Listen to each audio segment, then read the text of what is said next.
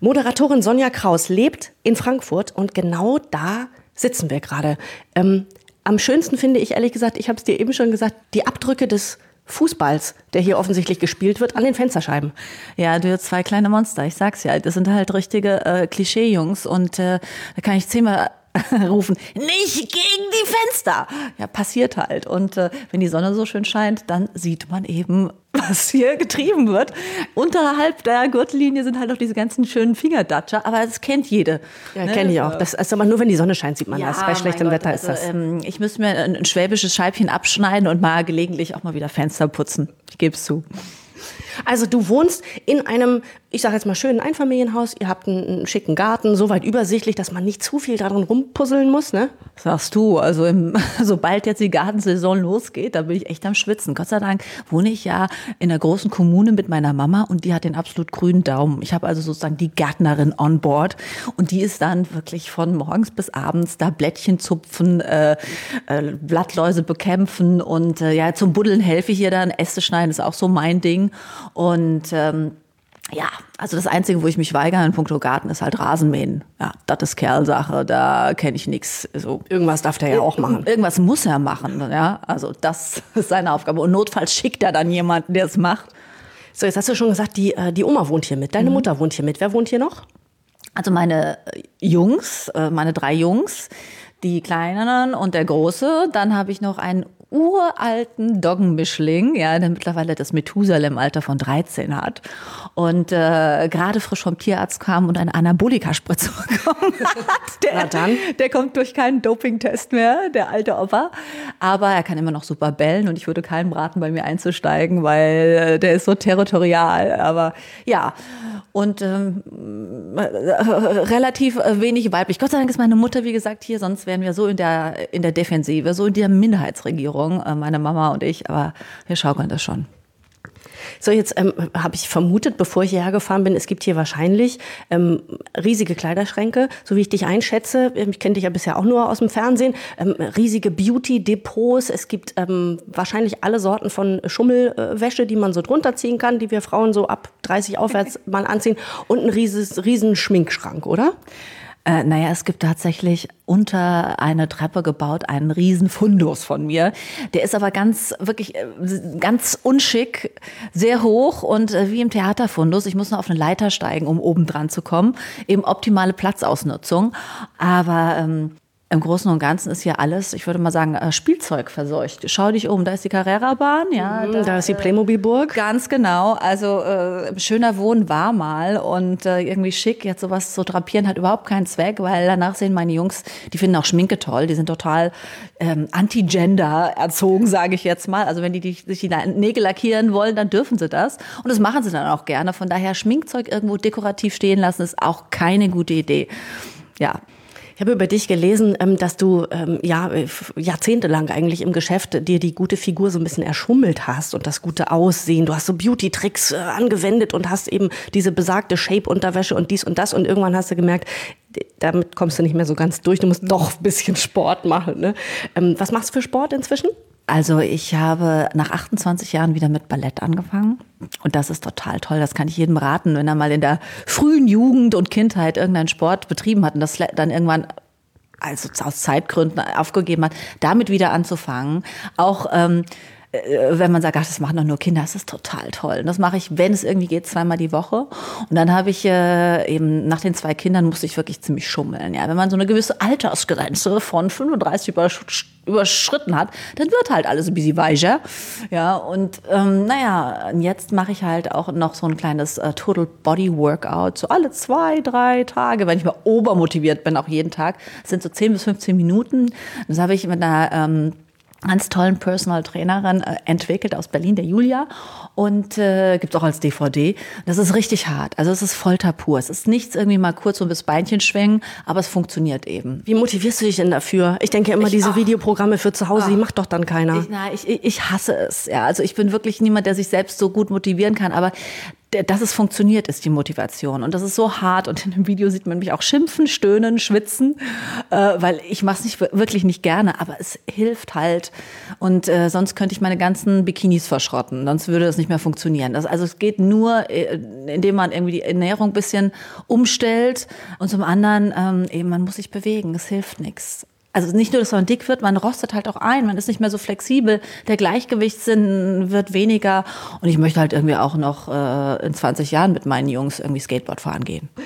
Die Powerblondine neben mir hier lebt mit äh, gleich drei Männern zusammen und um Männer geht's auch in ihrem neuen Buch. Was genau Sonja Kraus zur Baustelle Blödmann inspiriert hat, inspiriert, verrät sie uns noch. Dranbleiben. Wir quatschen mit Moderatorin Sonja Kraus. Du hast ein neues Buch draußen, das heißt Baustelle Blödmann. Für wen ist das? Du hast den Untertitel vergessen. Baustelle Blödmann und heute bringe ich ihn um.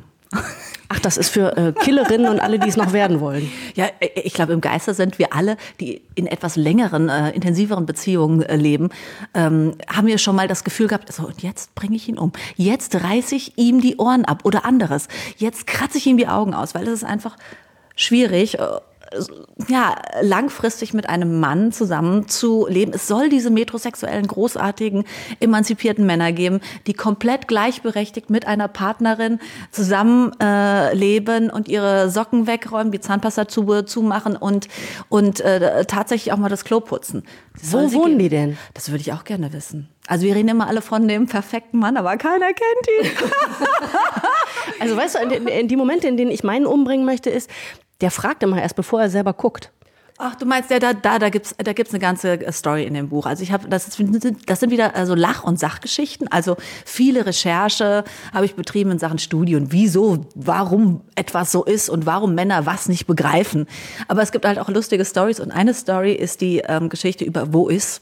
Mhm. Ja, also dass ein, mein Kerl kann äh, vor dem Kühlschrank stehen und äh, fragt mich, äh, Sonja, wo ist denn der Hüttenkäse? Und ich so, es sind drei dicke, fette Packungen. Dann denke ich, wo kann der Hüttenkäse sein? Er kann nur im Kühlschrank sein. Einfach mal gucken. Ne? Ich, ich lager ihn nicht irgendwie im Tiefkühlfach, auch nicht auf dem Dachboden ähm, oder im Keller. Er kann nur im Kühlschrank sein. So, der ist jetzt nicht so irgendwie, wir haben keinen gastrobegehbaren Kühlschrank. Also musst du mal vielleicht irgendetwas zur Seite schieben, was da vorgepackt ist. Warum machen die das? Ist das, das noch so ein, von der Mutter? Ist das noch von der Mutter? Nee, nee. Nee. Also es gibt da tatsächlich, ne, großer Fan von wissenschaftlichen Studien, eine Erklärung in Anführungszeichen. Ne? Man sagt, dass evolutionär der Mann halt dazu bestimmt ist, jagen zu gehen und das große Weite in der Ferne im Auge haben, während wir, die Sammlerinnen, eben uns auf die Bären fokussieren mussten und sozusagen das im, im Nahsehen und im Engsehen und im äh, ja besser sein. Aber ich glaube, das ist echt eine billige Ausrede. Wir wissen einfach, wir Mädels wissen einfach meistens, wo was ist und dann ist es doch viel einfacher zu fragen, wo ist denn, als irgendwie mal selbst zu gucken. Ich habe mir jetzt angewöhnt zu sagen, Antwort, Standardantwort, weil er hat mich zum Wahnsinn getrieben. Meine Standardantwort wenn es anfängt, wo ist, bevor er ausgeredet hat, sage ich schon auf dem Dachboden. Denn wir haben gar keinen Dachboden. Also dein, äh, dein Mann ist ein liebenswerter Blödmann. Natürlich liebenswert, denn du hast ihn ja noch, sonst hättest du ihn ja in den Wind geschossen. Aber ist dieses Blödmann-Ding der Grund, weshalb ihr nie geheiratet habt? Ihr lebt ja ewig in wilder Ehe. Äh, das hat damit gar nichts zu tun, sondern ich glaube, jeder hat irgendwie ihren Blödmann. Und der eine hatte die Macke, der andere hat die Macke. Also, und man muss sich einfach, man denkt immer, man ist einsam und allein auf, auf weiter äh, Prärie und nur der eigene Mann ist so. Nein, Mädels. Ich kam auf dieses Thema, weil ich zum Job kam und ich bin auf die Knie gefallen, das ist jetzt eine andere lange äh, Geschichte. Und die Maskenbilder fragten, wie hast denn die, wie hast du das denn geschafft? Und ich habe halt die Story erzählt, wie ich über schwere Herrenschuhe gefallen äh, bin, die halt grundsätzlich immer im Gang stehen auch zur Zeit, wo ich nachts eben zum Baby gegangen bin und ich bin da im hohen Bogen drüber gesegelt und habe mich halt ausgelassen, habe geschimpft. Und dann sagte sie, also ist ja noch gar nichts, weißt du, was meiner macht? Und dann kam die Stylistin und sagte, ach, meiner, wisst ihr, was meiner und was ich denke? Und so dachte ich, ey, das ist ein so großartiges Thema und wir haben so herzlich gelacht und äh, es sind so unglaubliche Stories zusammengekommen.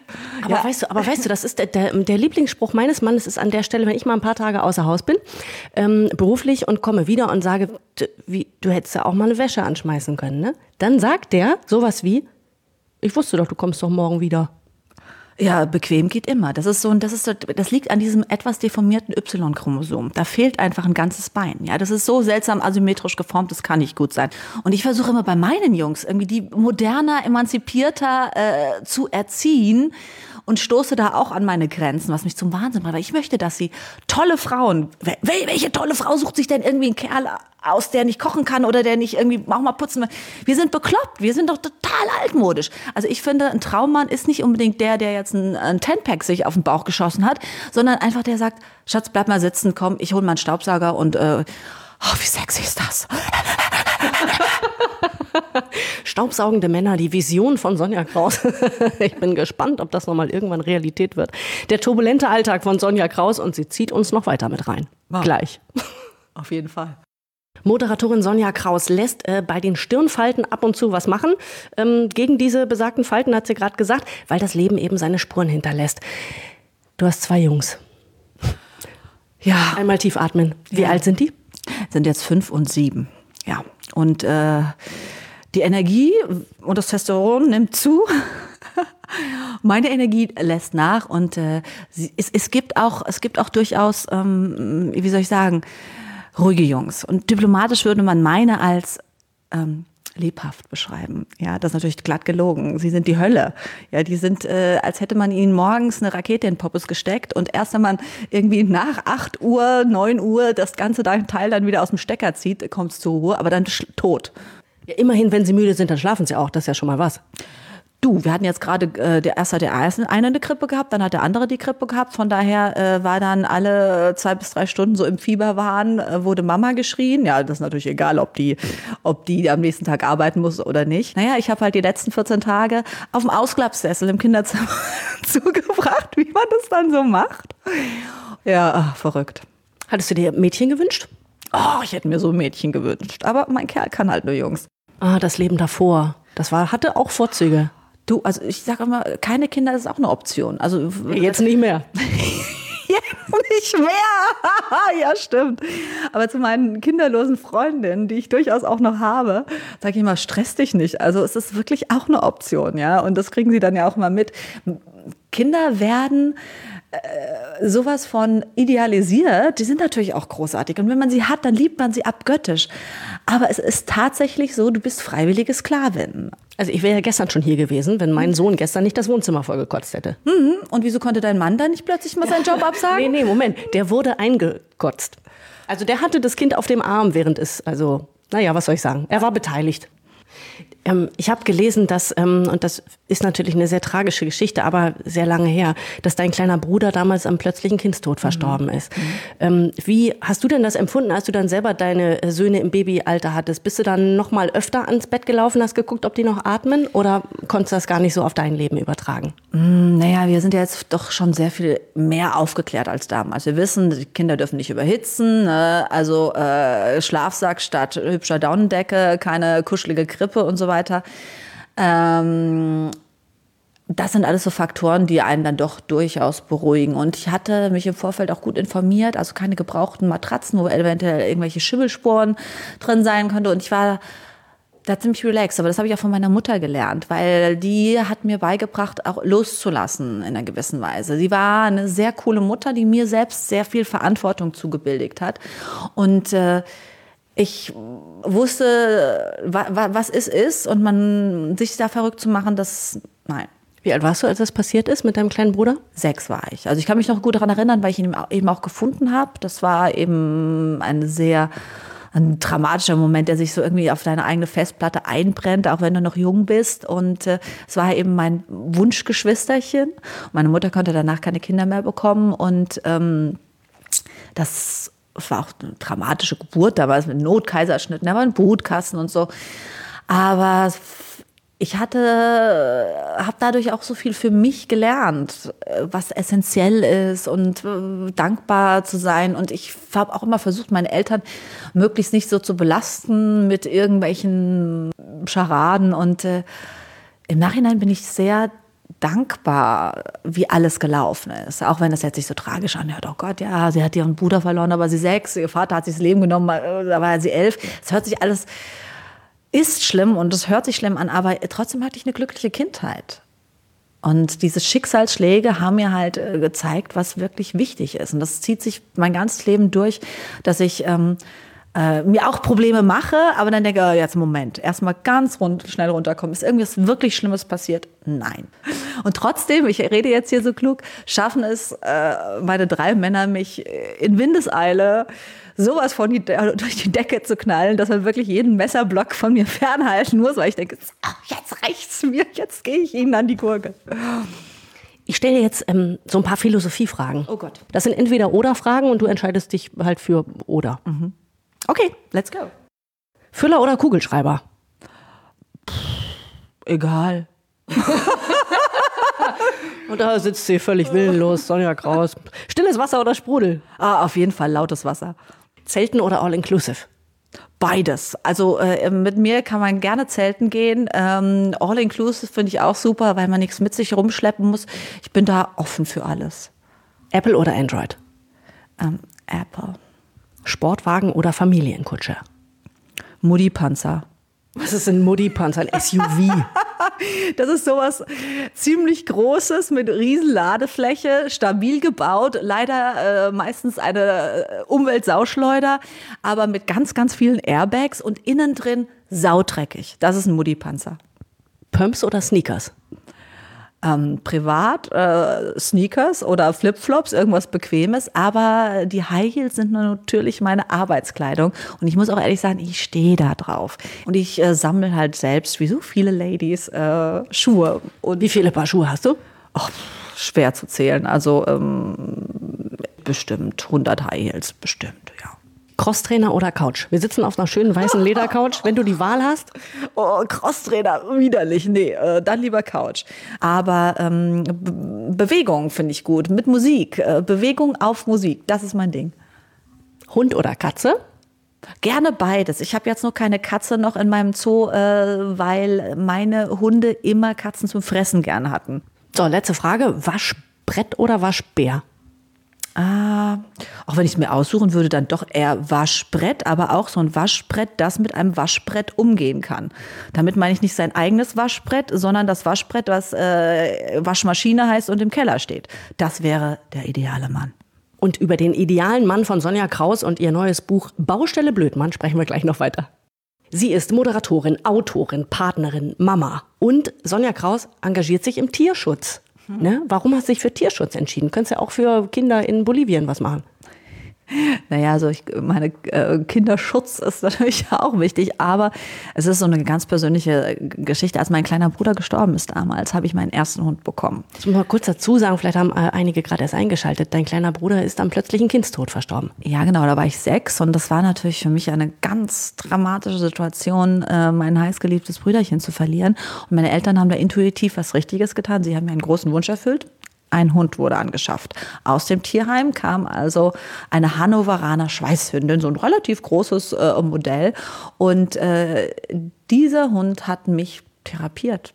Also nonverbal hat dieser Hund meine ganze Trauer, meine ganze Sorgen, meine ganze, die ganze Liebe, die oder Zuneigung, die mir in dem Moment vielleicht meine Eltern, da sie selbst mit ihrer Trauer beschäftigt waren, nicht geben konnten, hat dieser Hund geleistet. Es war unfassbar. Und ich bin äh, so dankbar dafür. Ich weiß nicht, welchen Dachschaden ich wahrscheinlich gehabt. Äh, nicht, dass ich jetzt dachschadenfrei wäre, ne?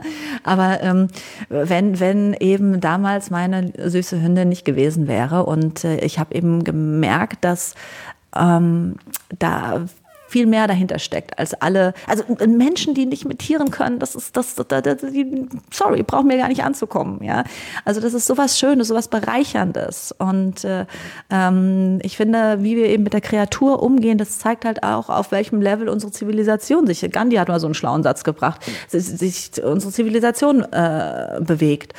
Und daher Tierschutz.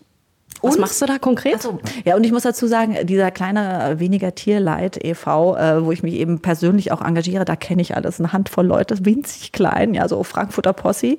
Und ähm, die haben eben auf Ibiza Casa Animales, dass sie da unterstützen. Und da äh, weiß ich, wenn ich dahin spende, ähm, dann wird wieder dieser Zaun gezogen, da gibt es keine Verwaltungsgebühren. Und äh, ich kenne eben die äh, Langzeitfälle, Hunde, dann wer vermittelt wurde und äh, die holen die da eben aus so einer Tüte Rettungsstationen, meistens Hunde, aber auch Katzen und äh, vermitteln die weiter. Ja, und ähm, das ist eine gute Sache, aber auch was Sea Shepherd macht, als ich in die Ozeane, das ist, ich fahre ja gerne in Urlaub und ich gebe das auch was, wofür ich gerne Geld ausgebe. Alles andere ist mir eigentlich Schnurz, ob Karre oder Klunker, brauche ich alles nicht. Aber ähm, das ist, was ich gerne mache und äh, wenn ich dann irgendwie auf so einer Trauminsel, einsamen Trauminsel spazieren gehe und da mal am Strand lang äh, spaziere, das ist dramatisch.